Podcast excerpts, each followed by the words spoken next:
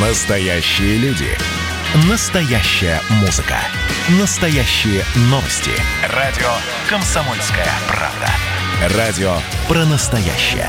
97,2 FM. эм. Спасибо большое. Спасибо, прошу вас.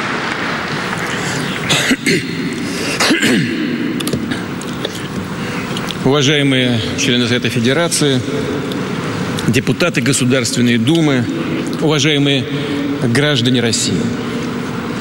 Сегодняшнее послание будет посвящено главным образом нашим внутренним вопросам. Это, разумеется, вопросы здравоохранения, социальной политики, экономики, ну и Конечно, нужно будет несколько слов сказать о внешних делах, буквально несколько слов и по вопросам безопасности. Но начну, конечно, с событий прошлого года, когда наша страна, да, собственно говоря, весь мир столкнулись с новой, неизвестной и чрезвычайно опасной инфекцией. В те дни, в том числе в ходе совещаний со специалистами и разговоров с лидерами многих государств, часто слышала от них такую оценку ситуации. Мы имеем дело с абсолютной неопределенностью. И это действительно было так.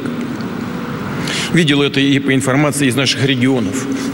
Число заболевших, которым требовалась срочная госпитализация, постоянно росло. Да, собственно, все об этом и так хорошо знают. Многие больницы были переполнены. Сообщали о реальной угрозе нехватки кислорода, в том числе и в реанимациях. Аппараты ИВЛ, респираторы, средства индивидуальной защиты распределялись буквально поштучно. В товарной сети из-за повышенного спроса снижались запасы самого необходимого – круп, масла, сахара – эпидемия наступала. Но наряду с, естественно, большой тревогой, вот у меня лично была и твердая уверенность в том, что мы обязательно преодолеем все испытания. Граждане, общество, государство действовали ответственно и солидарно. Сплотившись, мы смогли сработать на опережение – создать условия, снижающие риски заражения, обеспечить медицинских работников и граждан средствами защиты. Посмотрите, более чем в пять раз до 280 тысяч увеличили число коек в стационарах для приема больных с коронавирусной инфекцией. За кратким перечислением мер огромный напряженный труд миллионов людей во всех регионах Российской Федерации. Хочу всех вас за это сердечно поблагодарить. Все работали быстро, качественно, на совесть. Анализ ситуации шел в те дни, да и позже практически непрерывно. Хорошо помню, как в больницу приехал в коммунарке. Надо было почувствовать, увидеть своими глазами, с какой опасностью мы столкнулись. Как в каких условиях трудятся медицинские работники. Ведь они сразу вышли на передовую, рискуя собой, сражались за каждую жизнь. Сегодня в этом зале вместе с нами врачи, фельдшеры, медсестры, сотрудники скорой помощи. Еще раз сердечное вам спасибо. Вам, вашим коллегам из всех регионов России. Настоящий прорыв совершили и наши ученые. И сейчас Россия обладает тремя надежными вакцинами от коронавируса. Эти и многие другие достижения последних лет – прямое воплощение растущего научного и технологического потенциала нашей страны. Хочу поблагодарить всех, каждого, кто внес вклад в борьбу с инфекцией. Коллективы заводов, выпускавших лекарства и выпускающих, конечно, лекарства, медицинскую технику, средства защиты, предприятия непрерывного цикла, ЖКХ, торговли, российский бизнес, который в сжатые сроки перестроил целые отрасли на производство необходимой продукции, гражданских и военных строителей – работников сельского хозяйства, собравших один из рекордных урожаев в истории страны, более 130 миллионов тонн. На своем посту, да, правильно. Спасибо. На своем посту оставался и личный состав правоохранительных органов и спецслужб. Безопасность России надежно обеспечивали наши вооруженные силы. Особо отмечу самоотверженность сотрудников социальных служб, интернатов, домов престарелых, хосписов, которые были и остаются рядом со своими подопечными. Вот вы со мной согласитесь наверняка. Иногда смотришь на то, что происходит в этих учреждениях, радуешься за людей, которые испол... радуешься прямо за людей, которые исполняют там так ответственно свой долг. Ну, до слез прямо. Хочется сказать им спасибо большое еще раз. Искренние слова признательности и учителям школ, преподавателям вузов, других образовательных учреждений. При участии и поддержке родителей, учеников вы сделали все возможное, чтобы ваши воспитанники получали знания, успешно сдавали экзамен. Не прерывалась культурная жизнь России. С помощью современных технологий в онлайн-режиме оставались открытыми для людей театры, музеи, концертные залы – все, кто работает в этой важнейшей сфере, делом доказали верность своей высокой миссии. Выдержку проявили граждане, соблюдая, прямо скажем, изматывающие, но жизненно необходимые меры предосторожности. Тем самым мы вместе поставили мощный заслон эпидемии. Солидарность людей выражалась в конкретных делах, в заботе о близких, в готовности помочь тем, кто нуждается в помощи. Миллионы стали волонтерами, выстраивая маршруты помощи от человека к человеку. Общероссийская акция «Мы вместе» объединила представителей разных профессий и возрастов. Духовной опорой общества, как и всегда это бывало в трудное время, стало служение наших традиционных религий. Я вижу здесь руководителей наших конфессий. И хочу вам низко поклониться. Спасибо большое.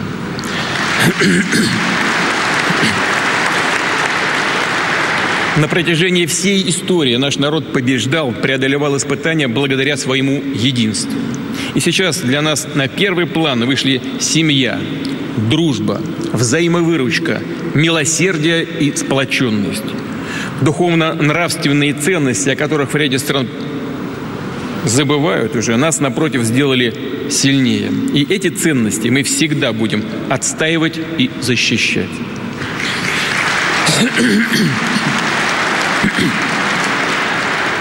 Уважаемые коллеги, мы столкнулись с эпидемией в то время, когда совпали, наложились друг на друга последствия демографических ударов 40-х и 90-х годов прошлого века. И понимаем, что сегодня ситуация в сфере демографии чрезвычайная. К сожалению, это так. Нужно это признать, констатировать, иметь это в виду и действовать, исходя из этой ситуации. Сбережение народа России – наш высший национальный приоритет. Этим приоритетом, приоритетом определяются все положения обновленной Конституции о защите семьи, о важнейшей роли родителей в воспитании детей, об укреплении социальных гарантий, развитии экономики, образования и культуры. Наша стратегия в том, чтобы вновь выйти на устойчивый рост численности населения, добиться, чтобы в 2030 году средняя продолжительность жизни в России составила 78 лет. Вот статистика дает нам, к сожалению, неутешительные, нерадостные цифры. Мы видим даже определенное снижение. Понятно с этой пандемией, что происходит. Но стратегических целей в этом направлении, на этом важнейшем направлении, мы отменять не будем. Хорошо понимаю, что это сложнейшая задача. Сложнейшая задача тем более, что коронавирус-то пока еще не побежден окончательно. Остается прямой угрозой.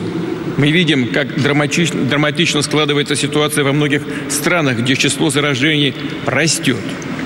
Нам нужно сейчас держать под контролем все рубежи, призванные затормозить распространение вируса.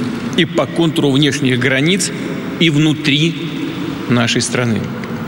Еще раз обращаюсь к гражданам России. Дорогие мои, нельзя терять бдительность. Прошу вас беречь себя и своих близких. Максимально ответственно соблюдать все рекомендации врачей и санитарных служб. Центральное значение сейчас имеет вакцинация. Прошу правительства, Минздрав, глав регионов в ежедневном режиме заниматься этими вопросами. Возможность сделать прививку должна быть повсеместной. Что позволит осенью сформировать так называемый коллективный иммунитет. Решение этой задачи зависит только от нас с вами, от всех граждан. Пожалуйста, еще раз обращаюсь с призывом ко всем гражданам России. Сделайте прививку. Только так мы заблокируем смертельно опасную эпидемию. Другого пути нет. Другой путь хуже – переболеть с трудно предсказуемыми последствиями. Повторю, опасность вируса еще сохраняется. Но уже сейчас мы должны четко определить, как будем лечить нанесенные им раны, восстанавливать здоровье людей. В период пиковых нагрузок больницы, поликлиники вынуждены были сократить или даже приостановить плановый прием пациентов. А это означает риск обострения хронических заболеваний или опасность пропустить, вовремя не заметить, не распознать болезнь. Прошу правительство, Минздрав совместно с субъектами Федерации с учетом текущей эпидемиологической ситуации расширить программы диспансеризации и профилактических осмотров запустить их в полном объеме с 1 июля текущего года для людей всех возрастов. И здесь важен максимальный охват. Поэтому уже в ближайшее время нарастим для регионов поставки мобильных медицинских диагностических комплексов. Одна из мишеней, по которой прицельно бьет коронавирус, это сосуды и сердце.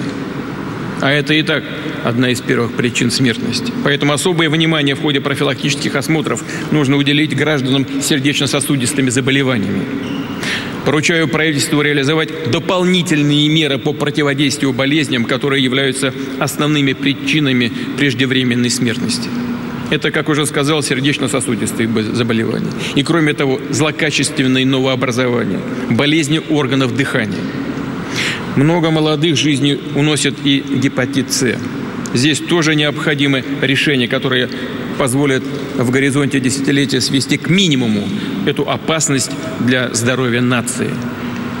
Чтобы как можно больше людей смогли укрепить здоровье в санаториях и на курортах, предлагаю по меньшей мере до конца года продлить программу, по которой гражданину возвращается 20% его затрат на туристические поездки по России.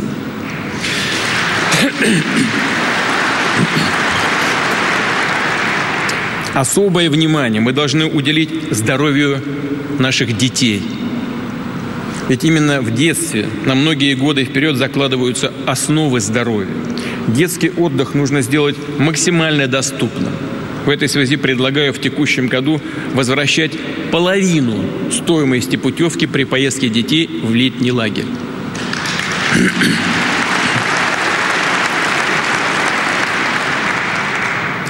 Кроме того, нам нужно сформировать дополнительные возможности для студенческого туризма.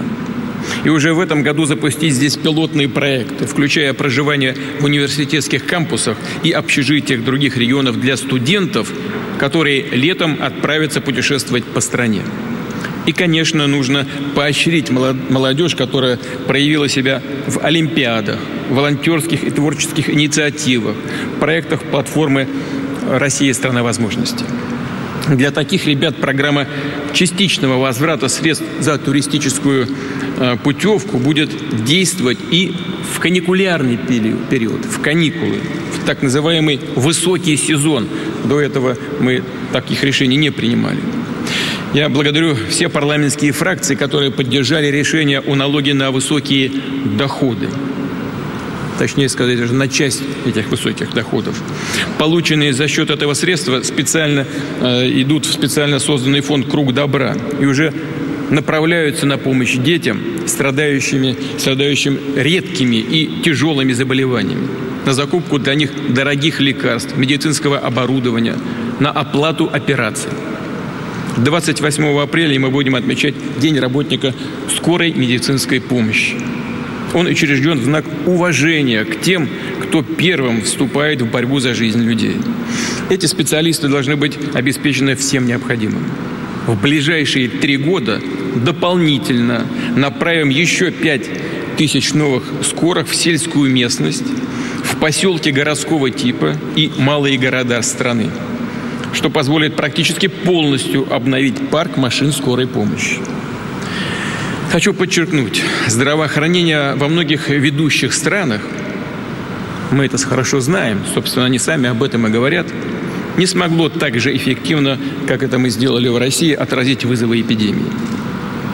Вместе с тем, и это нужно признать, видеть, мировое здравоохранение стоит на пороге настоящей революции – мы не можем ее пропустить. Эпидемия повсеместно и многократно ускорила внедрение телемедицины, искусственного интеллекта, новых подходов в диагностике, в проведении операций, реабилитации, в производстве лекарственных препаратов. И наша задача поставить такие технологии на службу гражданам нашей страны.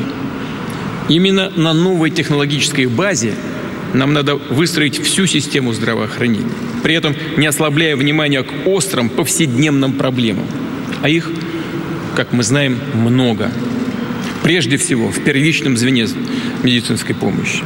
Здесь не должно быть очередей, трудностей с записью на диагностику к профильному специалисту, с получением рецептов и больничных. Мы много в последнее время об этом говорим. Деньги выделены, предусмотрены. Нужно это начинать делать эффективно и быстро – у нас в, здраво- в здравоохранении, как и в других социальных отраслях, до сих пор немало нерешенных вопросов. Технических, финансовых, управленческих. Но человеку необходима именно квалифицированная, своевременная помощь.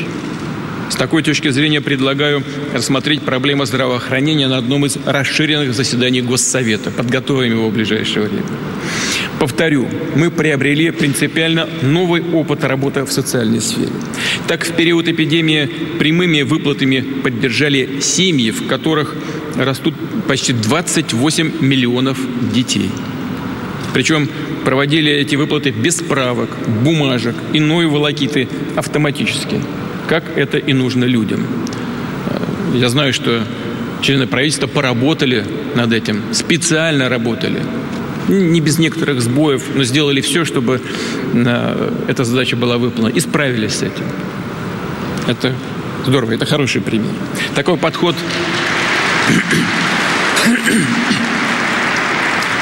такой подход должен стать нормой в работе всех уровней власти. Именно в этом главный смысл национальной социальной инициативы, которая обсуждалась на недавнем совместном заседании Президиума Госсовета и Агентства стратегических инициатив. Обращаюсь к губернаторам. Ваша прямая обязанность выстроить работу поликлиник, детских садов и школ, центров занятости, исходя из повседневных потребностей семей каждого человека. Во многих регионах, сам видел своими глазами, такая работа уже налажена по отдельным направлениям. Нужно, чтобы это было повсеместно и по всем социальным отраслям. Уже в следующем 2022 году мы должны внедрить принципы социального казначейства. Это значит, что все федеральные пособия, пенсии, другие социальные надбавки, услуги будут оформляться и выплачиваться в режиме одного окна – без беготни по инстанциям, а просто по факту э, создания семьи, рождения ребенка, выхода на пенсию или другой жизненной ситуации. Уже через три года абсолютное большинство государственных и муниципальных услуг должно предоставляться гражданам России дистанционно в режиме 24 часа в сутки, 7 дней в неделю. То есть на постоянной основе.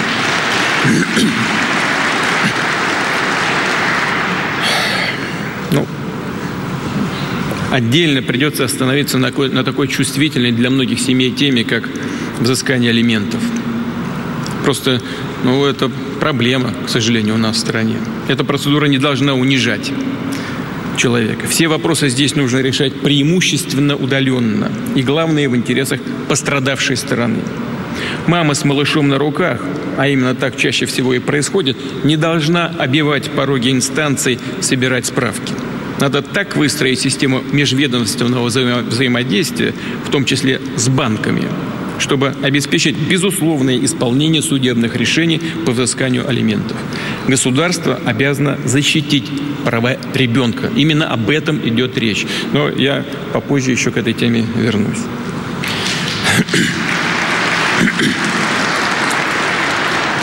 Уважаемые коллеги, Мы понимаем, какой удар нанесла пандемия, эпидемия по благосостоянию людей. Ну, знаем это просто по цифрам. Насколько сильно она обострила проблему социального неравенства, бедности. Это вызов для всех стран мира. Для всех, имейте в виду, не только у нас это происходит. Везде одно и то же но и для России тоже. Нас, конечно, прежде всего должна интересовать ситуация в нашей стране. Сейчас мы столкнулись с ростом цен, который съедает доходы граждан. Неотложные решения, конечно, приняты, но полагаться исключительно на точечные, по сути, директивные меры, конечно же, нельзя. Мы помним, к чему это приводит еще в 90-е, в конце 80-х годов в Советском Союзе, к пустым полкам. Так было в конце 80-х годов. Сейчас же, даже на пике эпидемии, мы такого не допустили. Задача правительства – сформировать именно долговременные условия, которые с помощью, хочу это подчеркнуть, уважаемые коллеги, именно с помощью рыночных механизмов, а они есть, гарантируют предсказуемость цен и качественное насыщение внутреннего рынка. Никто не говорит, что мы директивно цены будем устанавливать. Не надо здесь тень на плетень на воде и всех пугать. Есть рыночные механизмы регулирования. И нужно их использовать только вовремя. И в том объеме, который необходим для э, и соответствует определенной ситуации в экономике и социальной сфере. Через снижение рисков ведения бизнеса стимулировать инвестиционную активность. Одно другому совершенно не мешает. Главное сейчас, конечно же, обеспечить рост реальных доходов граждан, восстановить его и обеспечить дальнейший рост. Добиться ощутимых изменений в борьбе с бедностью, как я уже сказал. И прежде всего, государство должно предоставить прямую поддержку семьям с детьми, которые находятся в сложной ситуации. Это наша последовательная политика. Мы и дальше будем двигаться именно по этому пути. У нас уже действует система выплат на первого и второго ребенка в возрасте от рождения до трех лет. Эти выплаты получают семьи, где доход на члена семьи меньше двух прожиточных минимумов. В среднем по стране размер такой выплаты на ребенка составляет 11 300 рублей в месяц. В 78 субъектах федерации установлены выплаты на третьего ребенка. В среднем по стране размер такой выплаты на ребенка также составляет 11 300 рублей в месяц. Мы, обращаю ваше внимание, последовательно идем вот в этой сфере, шаг за шагом. В прошлом году мы ввели выплаты на детей от 3 до 7 лет включительно. Их размер дифференцирован. И в среднем по стране составляет от 5650 рублей до 11300 рублей в месяц. Поручаю правительству к 1 июля подготовить целостную систему мер поддержки семей с детьми. Задача свести к минимуму угрозу бедности для таких семей. Но ряд новых решений необходимо принять незамедлительно, уже сейчас, сегодня. Всегда трудно воспитывать ребенка в неполной семье. Причин здесь может быть огромное количество. Дело не в причинах. Дело в том, чтобы детей поддержать. Особенно трудно, когда такая семья находится в непростой материальной э, ситуации. Тем более, когда дети идут в школу, и расходы семейного бюджета объективно становятся больше. Нужно отдельно поддержать те семьи, где мама или папа в одиночку воспитывают ребенка. И.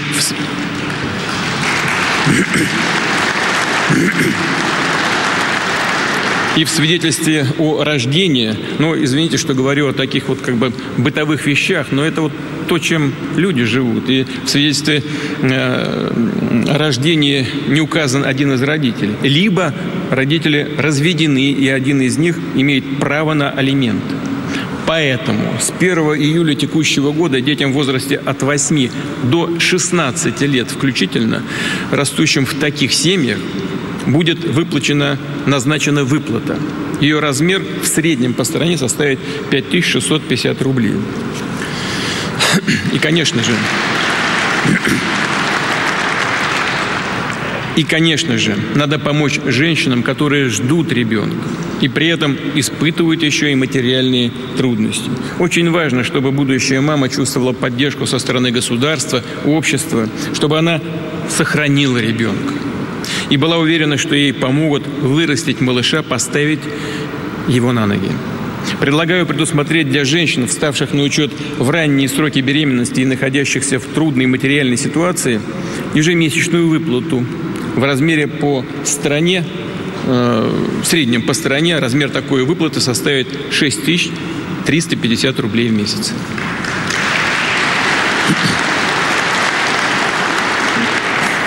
Далее. Сейчас размер оплаты больничного по уходу за ребенком зависит от трудового стажа. Ну, в целом это правильно, конечно, и справедливо. Но получается, что для молодых женщин такие выплаты существенно ниже. Эта тема обсуждалась на площадке Госсовета, ее ставила и «Единая Россия». Все законодательные решения здесь нужно принять в ближайшее время, чтобы уже с этого года больничный по уходу за ребенком в возрасте до 7 лет включительно оплачивался в размере 100% от заработка. Ну, понятно, о чем речь. Ну, большинство присутствующих, присутствующих в зале понимают. Чем больше стаж, тем больше оплата. Там 100% имеют женщины, которые уже имеют приличный стаж но они уже, как правило, и не рожают. А те, кто рожают, сто процентов не имеют. Ну, надо, надо, безусловно, поддержать тех, кто ждет ребенка. А, напомню также, что расширена и продлена до 2026 года программа материнского капитала. Теперь право на него возникает с рождения первенца. Раньше мы такого себе позволить не могли. Материнский капитал проиндексирован и составляет почти 640 тысяч рублей. С 1 января прошлого года обеспечено бесплатное горячее питание для всех младших школьников. И эта мера также стала подспорьем для семей. Подчеркну, в период эпидемии все наши решения были направлены на поддержку граждан. Но понимаю, что и сейчас многим, многим непросто. Рынок труда и реальные располагаемые доходы граждан обязательно будут восстановлены, и мы дальше пойдем. Но этого еще не произошло. И в этой связи предлагаю провести еще одну единовременную выплату семьям, где растут дети школьного возраста, а именно по 10 тысяч рублей на всех школьников.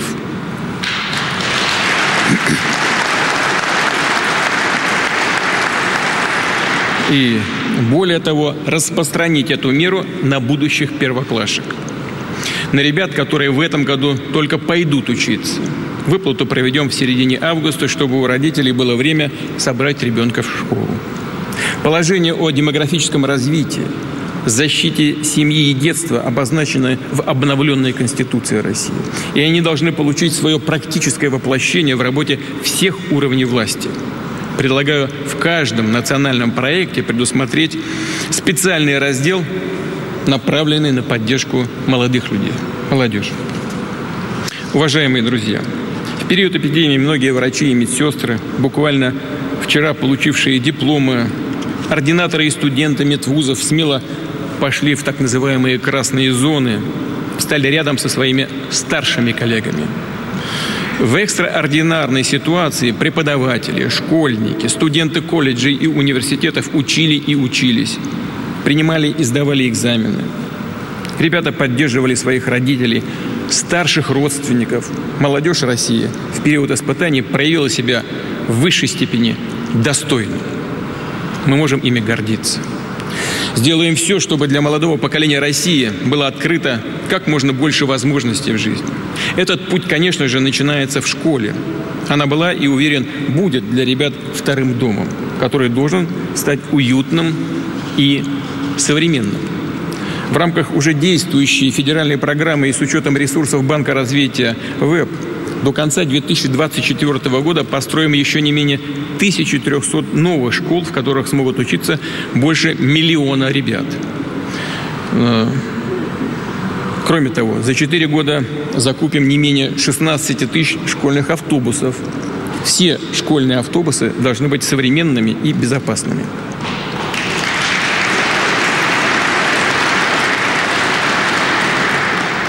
Далее. С прошлого года классные руководители уже получают ежемесячную надбавку к зарплате.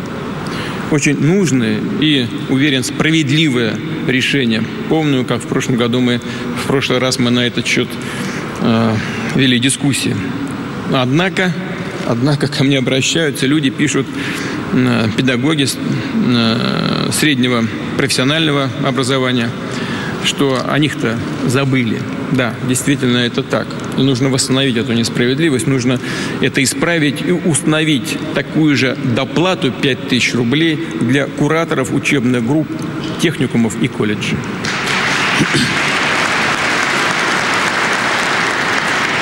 Предлагаю в ближайшие два года дополнительно направить 10 миллиардов рублей на капитальный ремонт и техническое оснащение наших педагогических вузов. Прошу правительства уделить самое пристальное внимание современной подготовке будущих учителей. От них во многом зависит будущее России. В школу также должны прийти специалисты, которые станут настоящими помощниками классных руководителей, наставниками и воспитателями, будут организаторами увлекательных, интересных проектов для ребят в школе. Очень важно, чтобы для молодых людей ориентиром в жизни служили судьбы и победы наших выдающихся предков и, конечно, современников. Их любовь к родине, стремление внести личный вклад в ее развитие.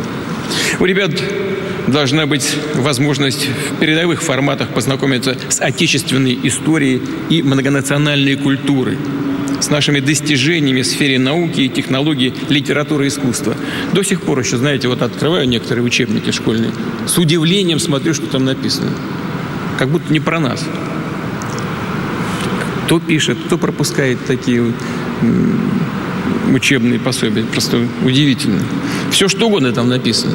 И о Втором фронте, только про Сталинградскую битву ничего не сказано. Бывает и такое. Просто удивительно. Ну, кто, просто не знаю, даже не хочу комментировать.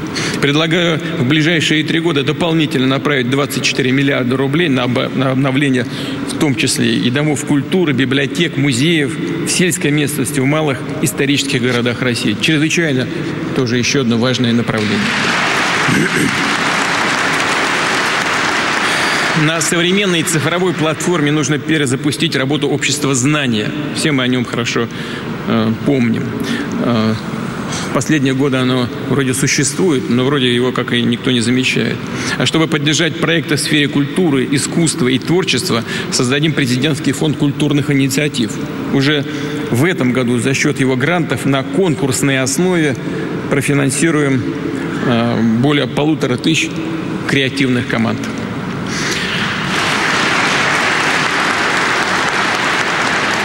Уважаемые коллеги, через месяц ученики 11 классов будут сдавать экзамены.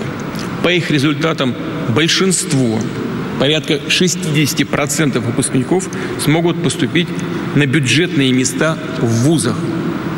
Такого широкого, бесплатного доступа к высшему образованию, как в России, можно ответственно сказать, нет практически ни в одной стране мира. В предыдущие два года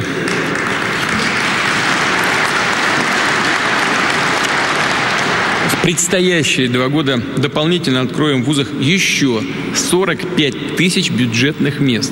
Не менее 70% из них отдадим именно в регионы Российской Федерации, где нужны выпускники.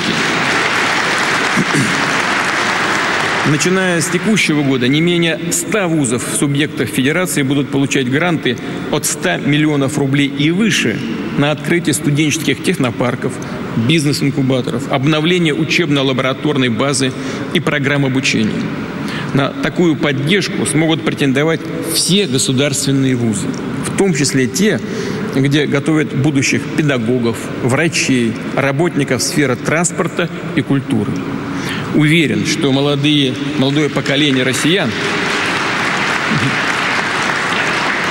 молодое поколение россиян, российских ученых в полной мере заявят о себе в новых, значимых исследовательских проектах. Этот год объявлен в нашей стране годом науки и технологий. Мы понимаем, что наука в современном мире имеет абсолютно ключевое значение. До 2024 года на гражданские, в том числе фундаментальные исследования, Россия только из федерального бюджета направит 1 триллион 630 миллиардов рублей. Но это не все. Мы запускаем, это не все, мы запускаем инновационные программы по направлениям критически важным для развития страны. Они получат статус проектов государственного значения. Ну, о некоторых из них просто в качестве иллюстрации хочу сказать отдельно. Первое.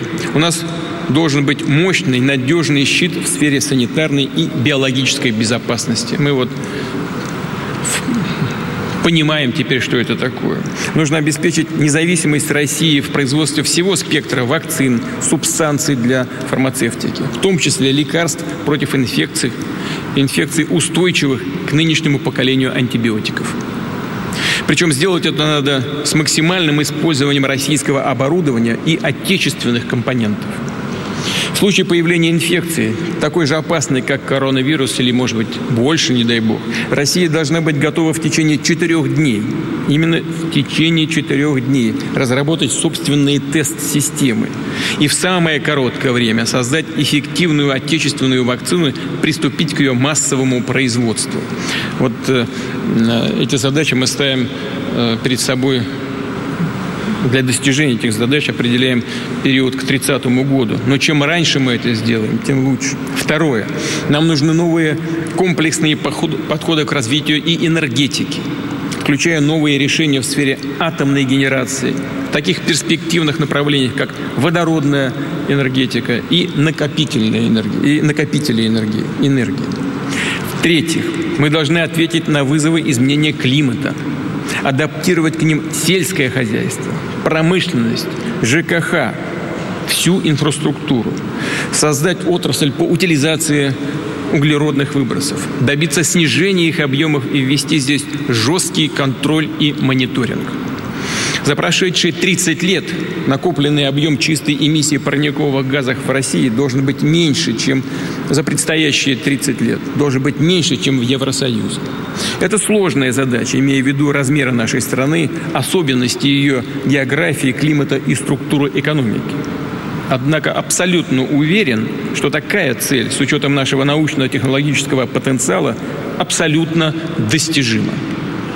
Наша новая энергетика, новая фармацевтика, решение климатических проблем должны стать мощным стимулом для комплексной модернизации всех отраслей экономики и социальной сферы. Это прямой путь к созданию современных, хорошо оплачиваемых рабочих мест. Усилия Усилия каждого уровня власти, бизнеса, институтов развития, Российской Академии наук должны быть подчинены главной, центральной задаче – повышению качества жизни наших людей. И здесь подчеркну, наши подходы в области охраны окружающей среды носят абсолютно принципиальный характер. И ревизии, безусловно, не подлежат. Чем грозит иной путь, показали недавние события в Норильске, в Усолье Сибирском, да и в некоторых других точках. Мы обязательно поможем людям, которые здесь живут, но нельзя вновь допустить возникновение подобных экологических ситуаций.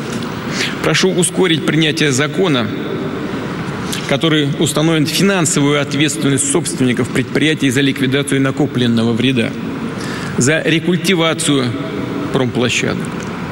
Такой подход – очень простой. Как он звучит? Получил прибыль за счет природы, убери за собой. Здесь нужно действовать жестко. Росприроднадзор, другие контролирующие органы должны выполнять возложенные на них обязанности. Добавлю, что принцип «загрязнитель платит» должен в полной мере работать и в сфере обращения с отходами, чтобы обеспечить переход к так называемой экономике замкнутого цикла – для этого нужно уже в текущем году запустить механизм расширенной ответственности производителей и импортеров за утилизацию товаров и упаковки. Предлагаю тоже окрасить экологические платежи, поступающие в федеральный бюджет. Знаю, что специалисты финансисты не очень любят все окрашивать, но тем не менее это важнейшее направление нашей деятельности, и здесь можно сделать исключение. И целевым образом эти деньги направлять на ликвидацию накопленного вреда и оздоровление окружающей среды. И еще, как уже говорил, в 12 крупнейших индустриальных центрах страны объем вредных выбросов в атмосферу должен снизиться на 20% к 2024 году. Ну, мы об этом уже говорили. Эта задача должна быть безусловно решена за счет комплексной модернизации промышленности, ЖКХ, транспортно, энергетики. Более того, предлагаю распространить систему квотирования вредных выбросов на все города России, где остро стоит проблема качества воздуха, и предусмотреть строгую ответственность за соблюдение таких экологических норм. Но сделать это нужно, конечно, на основе прозрачного мониторинга. Мы обязательно поддержим проекты бизнеса по экологической модернизации предприятий. Так уже с этого года с помощью механизма госгарантии начнем обновление алюминиевых заводов в Братске, Иркутске, Красноярске, Новокузнецке. Я буду называть чуть позже и другие населенные пункты по другим поводам. Но это не значит, что наша работа ограничивается только этими городами э, и территориями. Нет, это просто в качестве примера. Уважаемые коллеги, в прошлом году мы направили беспрецедентные ресурсы на поддержку экономики, в том числе за счет льготных кредитов на выплату зарплат сохранили свыше 5 миллионов рабочих мест. Обращаю внимание, эта программа сработала, но сработала именно потому, что бизнес проявил ответственность. Стремится сделать все, чтобы сохранить свои коллективы. Это было очевидно. К сожалению, совсем избежать сокращений было невозможно понимаю, как непросто тем, кто потерял работу. Правительству поставлена задача к концу текущего года – восстановить рынок труда. Но надо постараться решить ее раньше, чтобы люди быстрее стали получать стабильный заработок. И для поддержки создания новых рабочих мест государство будет поощрять предпринимательскую инициативу, стимулировать частные инвестиции. В прошлом году мы вдвое как вы это знаете, с 30 до 15 процентов снизили страховые взносы для малого и среднего бизнеса. Это решение будет меняться на постоянной основе, пересмотру не подлежит. Поручаю правительству в течение месяца представить дополнительные предложения по поддержке малого и среднего предпринимательства, включая меры налогового стимулирования, доступные кредиты, расширение сбыта продукции, в том числе за счет закупок со стороны крупных госкомпаний. Что касается других решений в сфере экономики, хотел бы сказать следующее. Первое. Мы уже списали в утиль многие архаичные нормы и требования в строительстве и других областях. Отказались от массы контрольных проверок ненужных. Но нужно наращивать набранный темп. И результат в улучшении делового климата должен быть предметным, понятным, осязаемым. Например, построить завод под ключ в России должно быть быстрее, значительно выгоднее и проще, чем в других регионах мира, в том числе и в странах с развитой экономикой. Кроме того, нужно существенно упростить условия для работы несырьевых экспортеров. Мы уже, конечно, идем по этому пути в течение нескольких лет, но нужно снять для этих экспортеров все избыточные ограничения в сфере валютного контроля. Это одна из проблем. Такой порядок должен заработать уже с июля текущего года. Не раз обсуждали этот вопрос. Все поправки в законодательство нужно принять максимально быстро в весеннюю сессию. Второе. Талант предпринимателя – это в первую очередь талант созидателя. Стремление менять жизнь к лучшему вокруг себя создавать новые рабочие места. И такой настрой государство обязательно будет поддерживать. В современном мире, когда рыночная конъюнктура порой меняется почти каждый день, для бизнеса сохраняются высокие риски. Особенно если речь идет о вложениях в долгосрочные проекты. Поэтому будем настраивать всю систему поддержки частных инвестиций. Их эффективность будет оценивать по тому, какие новые продукты, услуги, технологии созданы для граждан, как вырос потенциал страны и каждого отдельного региона. Уже усовершенствован механизм специальных инвестиционных контрактов. Появился новый инструмент – это соглашение о защите и поощрении капиталовложений. Мы консолидировали институты развития на базе веба. Их задача – снижать риски для вложения частных капиталов, помогать в создании новых рынков и инвестиционных механизмов так как это происходит в рамках уже действующей так называемой фабрики проектного финансирования. Сегодня в ее работе более 40 коммерческих проектов с общим объемом инвестиций 3 триллиона рублей. Я жду от правительства предложений по реализации тех идей, которые прозвучали в марте на встрече с российским бизнесом. Коллеги, вы хорошо об этом знаете. Третье. Все ключевые решения в сфере экономики мы принимаем в диалоге с деловым сообществом. Такая практика сложилась на протяжении многих предыдущих лет. И, конечно, мы все вправе рассчитывать, что дополнительные финансовые инструменты, механизмы поддержки бизнеса принесут главный результат. То, что называется трансформацией прибыли в инвестиции, в развитие. Скажу сейчас важную вещь, но ничего нового. Бизнес уже об этом знает. Прибыль корпоративного сектора в этом году обещает быть рекордным. Ну, несмотря на все проблемы, с которыми мы сталкиваемся. Тем не менее, это смотрится именно так. Посмотрим, как она будет использована, эта прибыль. И с учетом этого, по итогам года будем принимать решение о возможной донастройке налогового законодательства. Жду здесь от правительства конкретных предложений. Ну, ну скажу так уже, что называется, без протокола. Дивиденды. Кто-то выводит дивиденды, а кто-то вкладывает в развитие своих предприятий и целых отраслей. Будем поощрять, конечно, тех, кто вкладывает.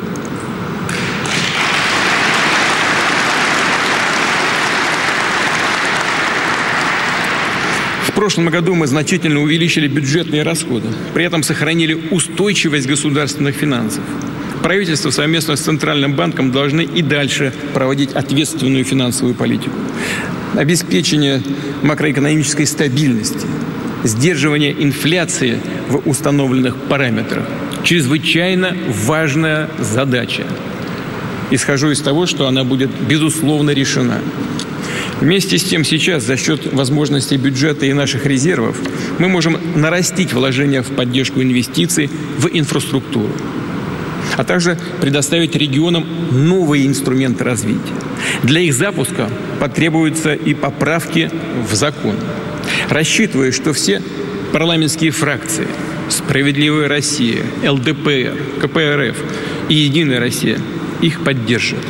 И в этой связи хочу поблагодарить все конструктивные э, общественные силы страны за ответственный и патриотический настрой в сложный период эпидемии. Это позволило нам вместе. Это было очень важно. Это не пустые слова, это имеет практическое значение. Вместе обеспечить устойчивость, стабильность государственной и политической системы России. Это важно всегда, но особенно в период подготовки к выборам в Государственную Думу, другие органы власти. И с учетом той большой работы, которая нам предстоит. Рассчитываю, что вот такой э, настрой на конкурентную политическую борьбу, но все-таки настрой, на, а, который объединяет нас вокруг общих задач, он будет сохраняться. Уважаемые коллеги, страна развивается, идет вперед, но все это происходит только тогда, когда развиваются регионы Российской Федерации. Стремление руководителей субъекта Федерации сделать свой регион успешным и самодостаточным должно и будет всемирно поощряться. Мы поддержим тех, кто берет на себя ответственность и запускает проекты созидания. Убежден, что э, большой потенциал есть у каждого региона России. Чтобы помочь результативно, с отдачей его раскрыть, прежде всего нужно снизить, что, ну, понятно, губернаторы понимают. Бремя долговых обязательств, бремя долгов. Эти вопросы надо еще раз тщательно проработать. Прошу правительство до 1 июня представить предложение по обеспечению долгосрочной устойчивости региональных и муниципальных финансов, повышения самостоятельности регионов. Летом детально обсудим их на заседании Государственного совета. И обязательно с учетом тех первоочередных решений, о которых сейчас тоже скажу. Прежде всего, надо помочь регионам с высоким уровнем коммерческой задолженности. Предлагаю здесь следующее. Весь объем коммерческого долга субъекта федерации, превышающий 25% его собственных доходов, будет замещен бюджетными кредитами со сроком погашения до 2029 года.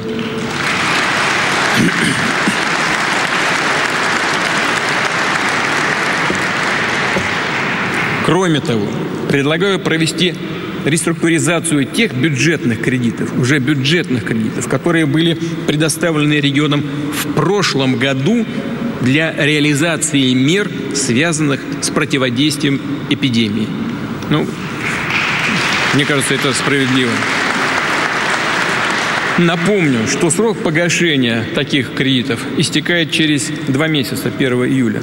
Предлагаю пролонгировать их также до 2029 года.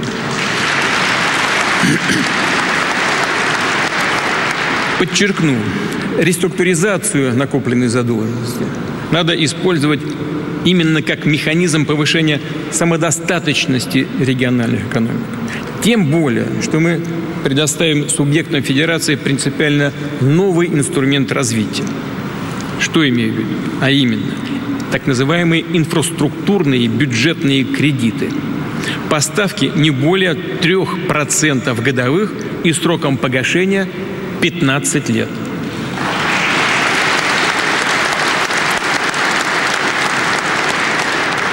До конца 2023 года планируем выделить такие инфраструктурные кредиты на общую сумму не менее полтриллиона рублей, 500 миллиардов.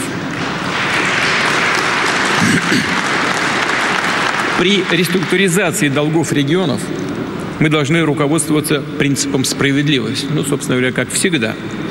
У одних субъектов федерации объем накопленных, накопленной коммерческой задолженности высокий, а другие, как известно, напротив, не набирали кредитов. Может получиться так, что, сейчас они почувствуют себя в проигрыше. Так быть не должно, естественно, и не будет. Мы поддержим, поддержим именно тех, кто проводил и проводит взвешенную финансовую политику. Принцип распределения инфраструктурных кредитов будет следующим. Чем меньше долгов было у региона, тем больше он сможет получить инфраструктурных кредитов. Мы одна страна.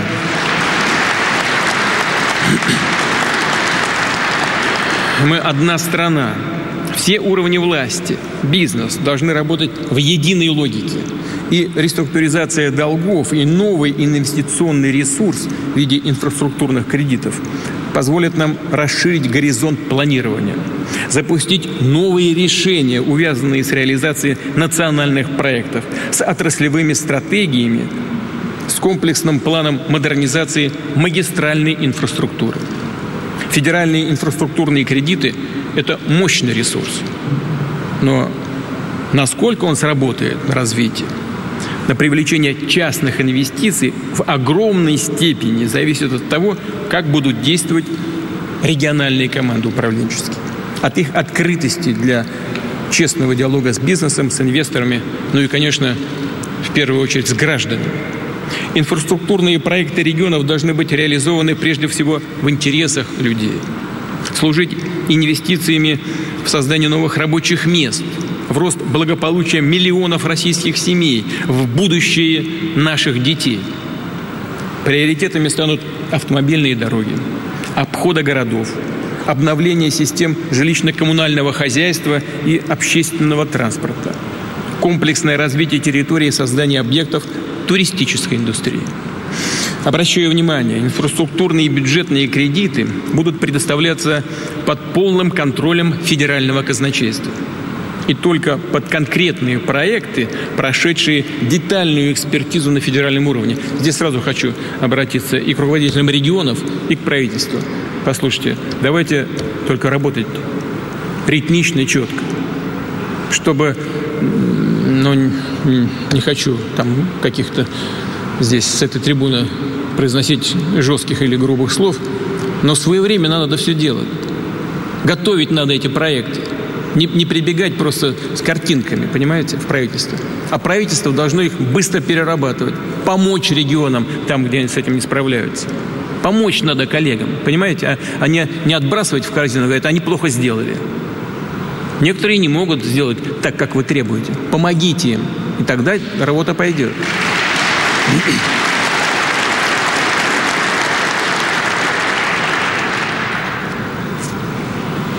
Масштаб про- проектов может быть разным. Главное, чтобы они, как я уже сказал, служили людям и открывали новые возможности.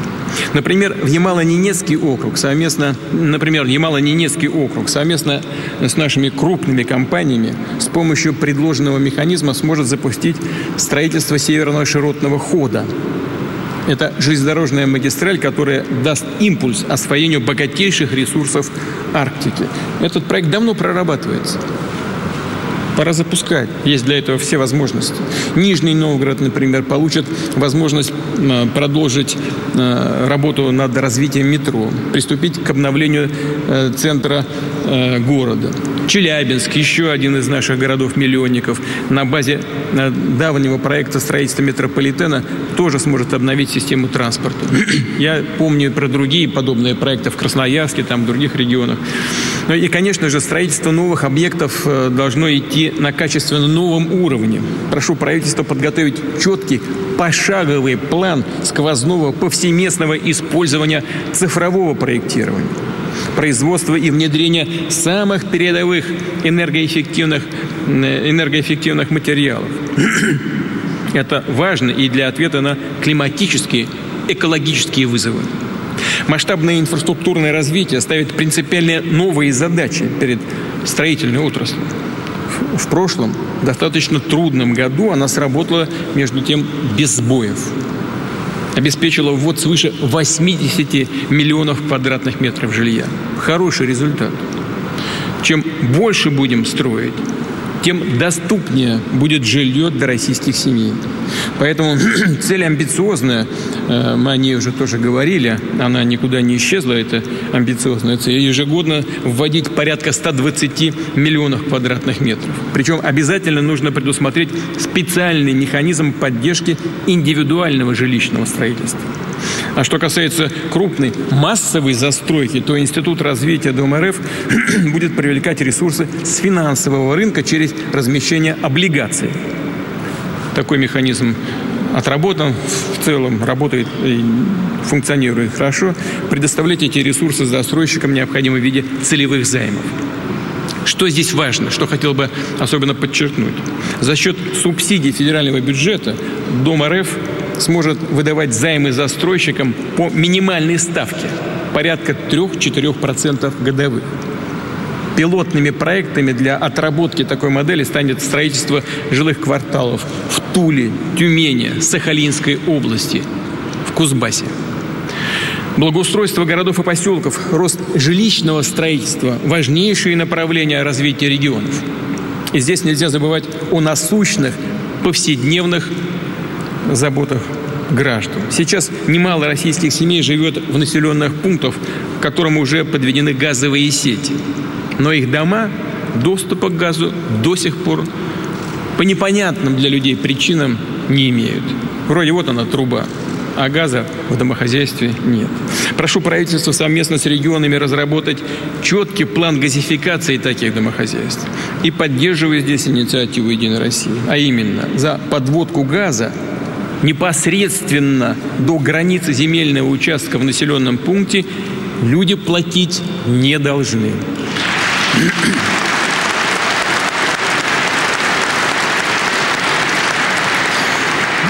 Ну, как я уже говорил, правительству нужно отработать э, все детали и с э, «Газпромом», и с э, другими компаниями структурами, которые работают в этой сфере, чтобы сбоев здесь никаких не было. А то вот я с этой трибуны сказал, люди будут ждать, а какие-нибудь там э, закорючки где-то, где нужно не поставить, а запятые, и все будет опять стоять. Абсолютно недопустимо. Это сам проверю. Посмотрите повнимательнее.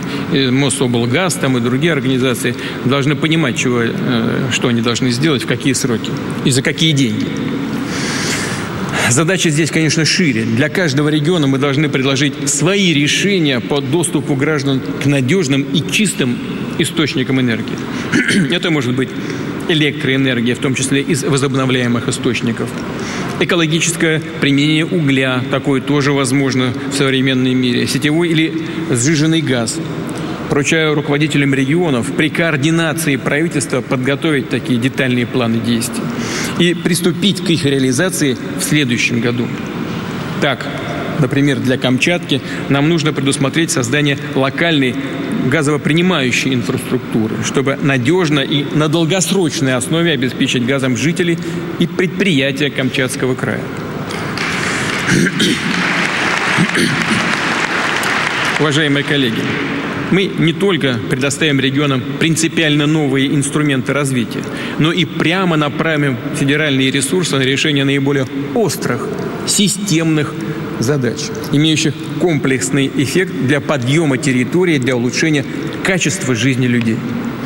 Начнем с того, что выделим средства из Фонда национального благосостояния на опорные магистрали. Прежде всего, нужно форсировать уже идущее строительство скоростной автомагистрали Москва-Казань. И более того, продлить ее до Екатеринбурга. Завершить этот проект за три года.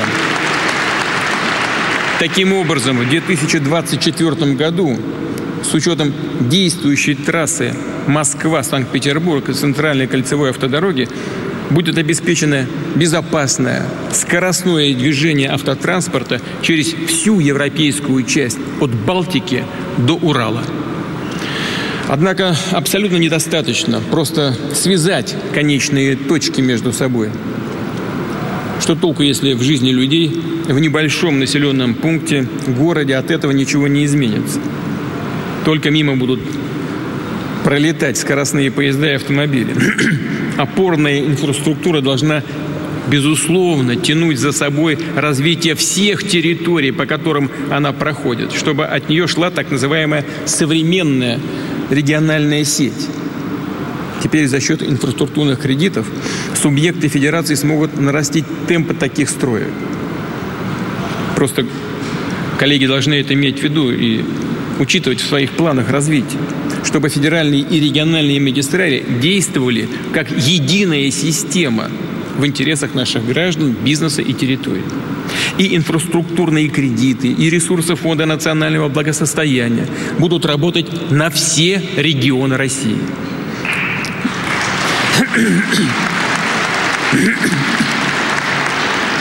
Так же, как и наш новый национальный проект в сфере туризма.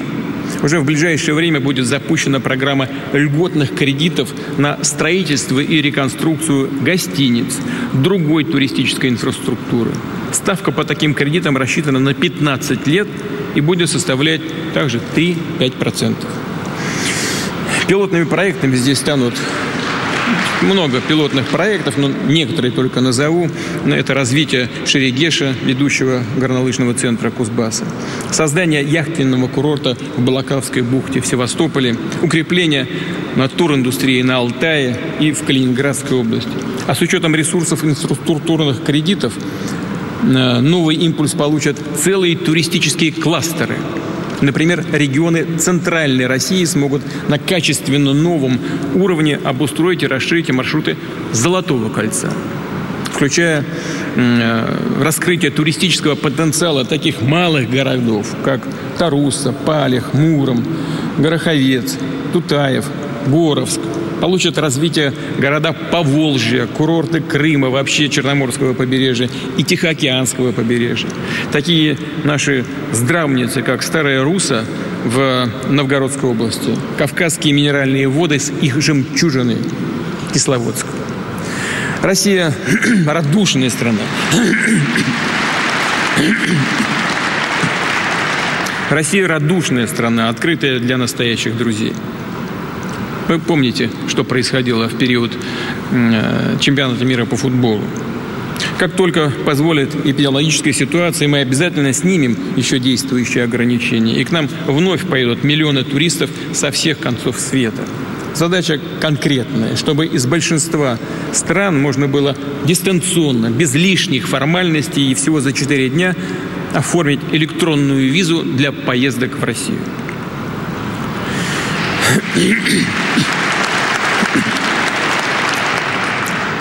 Уважаемые коллеги, смысл и содержание политики России на международной арене скажу тоже об этом несколько слов, буквально в завершении. Это обеспечить мир и безопасность для благополучия наших граждан, для стабильного развития страны.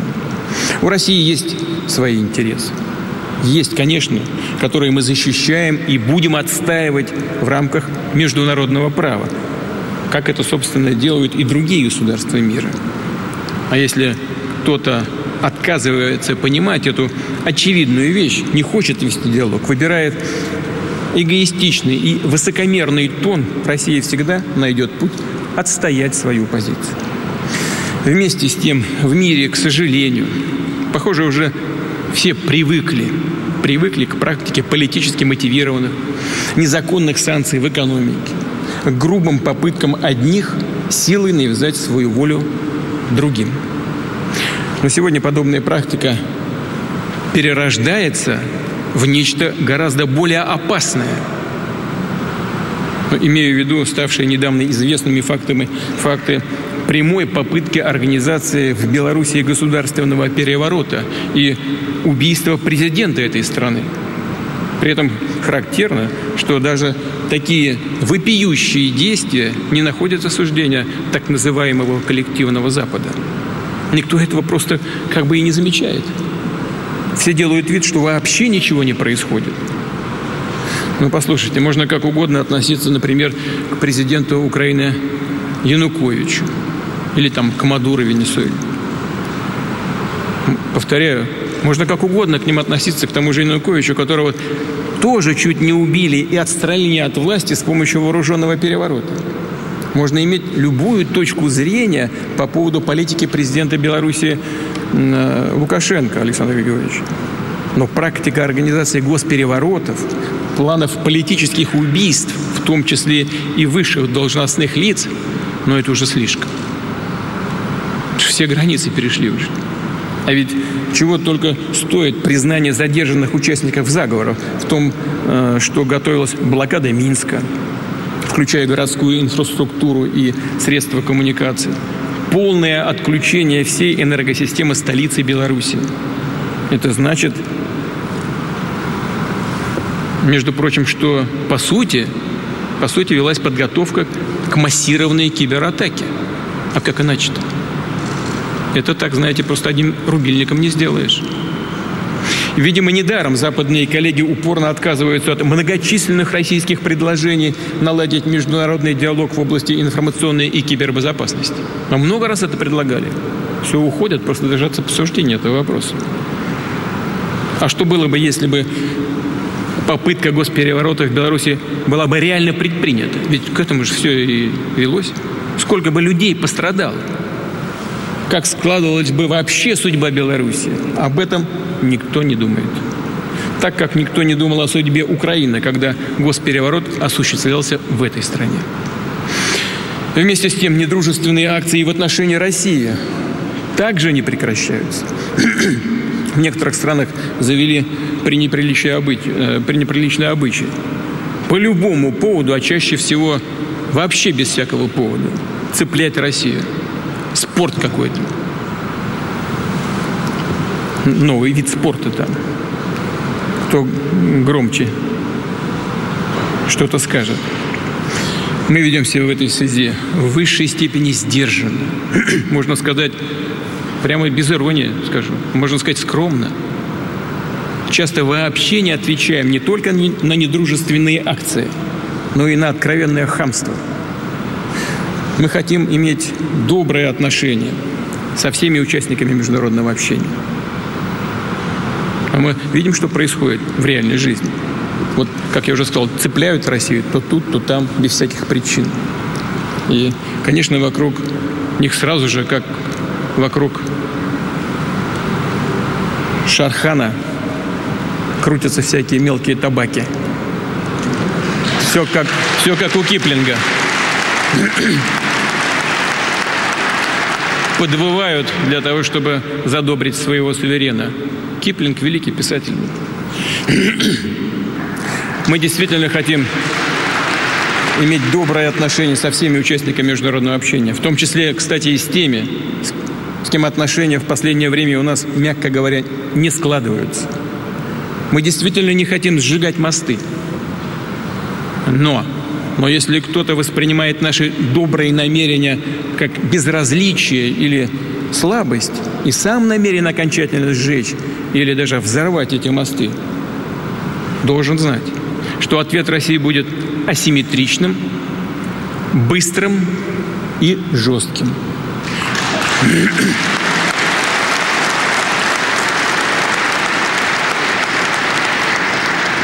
Организаторы любых провокаций, угрожающих коренным интересам нашей безопасности, пожалеют о содеянном так, как давно уже ни о чем не жалели.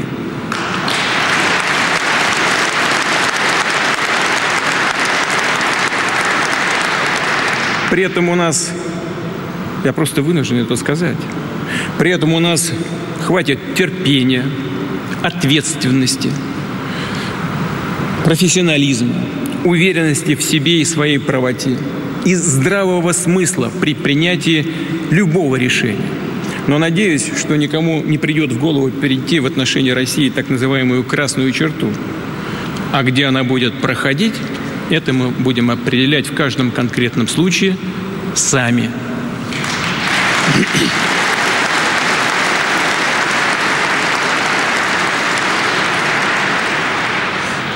Не могу не сказать сегодня, как это обычно в ежегодных посланиях к Федеральному собранию делается, и о том, что совершенствование и качественное укрепление вооруженных сил России идет постоянно. В том числе особое внимание предстоит уделить развитию военного образования. Сделать это как на основе военно-учебных заведений, так и на базе военных учебных центров при гражданских вузах. К 2024 году доля современного оружия и техники в войсках составит почти 76%. Это очень хороший показатель. А в ядерной триаде уже в этом году превысит 88%. На боевом дежурстве уже находится на боевом, на боевом дежурстве уже находятся новейшие ракетные э, гиперзвуковые комплексы межконтинентальной дальности «Авангард», лазерные боевые комплексы «Пересвет», а первый полк полностью укомплектованный тяжелыми межконтинентальными баллистическими ракетами «Сармат» поступит на боевое дежурство по плану в конце 2022 года. Увеличится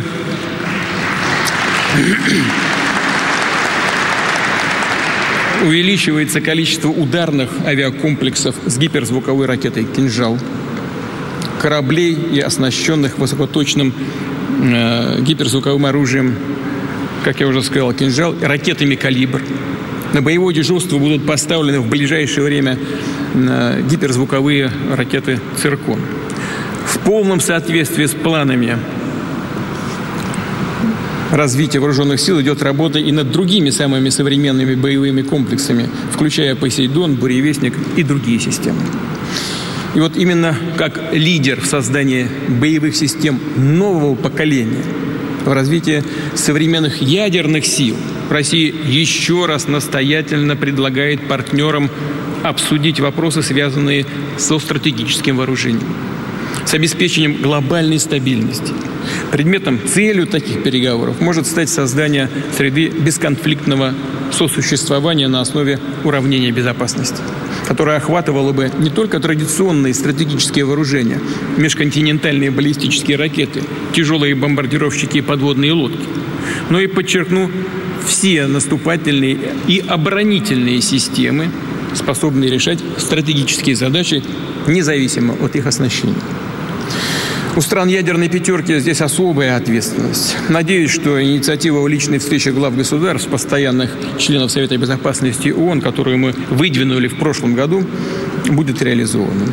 И она состоится, как только позволят эпидемиологические э, условия. Россия всегда открыта для широкого межгосударственного сотрудничества. Мы последовательно выступаем за сохранение и укрепление ключевой роли в мировых делах. В мировых делах именно Организации Объединенных Наций. Стремимся оказать содействие в урегулировании региональных конфликтов. И уже многое сделали для стабилизации ситуации в Сирии, для налаживания политического диалога в Ливии. Россия сыграла, как вы знаете, и главную роль в том, что удалось остановить вооруженный конфликт в районе Нагорного Карабаха. Именно на основе взаимного уважения мы выстраиваем связи с абсолютным большинством государств мира. В Азии, Латинской Америке, в Африке, со многими странами Европы. Последовательно и в приоритетном порядке расширяем контакты с ближайшими партнерами по Шанхайской организации сотрудничества, БРИКС, Содружество независимых государств, союзниками по организации, Варшавского, э, по организации договора о коллективной безопасности.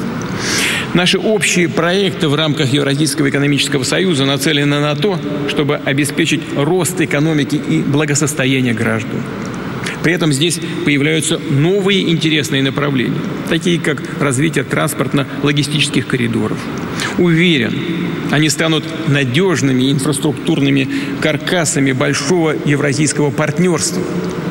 Российские идеи этого широкого открытого объединения уже осуществляются на практике, в том числе за счет сопряжения с другими интеграционными процессами. Все это не умозрительные геополитические построения, а сугубо прикладные инструменты решения задач национального развития. Уважаемые коллеги, сегодняшнее выступление я начал с актуальных вопросов в области здравоохранения. И завершая его, хочу сказать следующее – Никто в мире не знал, с какой бедой нам придется столкнуться. Но мы, граждане России, уже сделали многое и сделаем все, все возможное, чтобы отразить угрозу эпидемии. Для этого наша страна располагает надежным потенциалом, созданным в предыдущие годы в здравоохранении, науке, промышленности. Но нам, безусловно, нужно идти вперед. Мы обозначили национальные цели развития. Понятно, что вызов эпидемии внес в нашу работу объективные коррективы. Сегодня в послании даны поручения в сфере демографии, по поддержке семьи, по борьбе с бедностью и повышению доходов граждан, по созданию рабочих мест и улучшению предпринимательской среды, по новому качеству государственного управления. Прошу правительство сконцентрировать внимание на этих задачах при подготовке новых инициатив социально-экономического развития России и поручаю представить их до 1 июля текущего года. Что имею в виду? За всей текущей работой мы, безусловно, не должны забывать цели нашего стратегического развития, национальные цели развития и совершенствовать механизмы достижения этих целей. Мы обсудим предложение правительства с участием профильных комиссий Госсовета, наших деловых объединений, экспертов и общественной палаты. По результатам такой широкой дискуссии примем окончательные решения по дальнейшим финансовым и организационным действиям на заседании Совета по стратегическому развитию и национальным проектам. А сейчас хочу еще раз обратиться ко всем гражданам России. Мы сделаем все, все сделаем для достижения поставленных целей. Уверен, будем идти вместе и добьемся всех задач, которые мы перед собой поставили. Спасибо вам большое за внимание.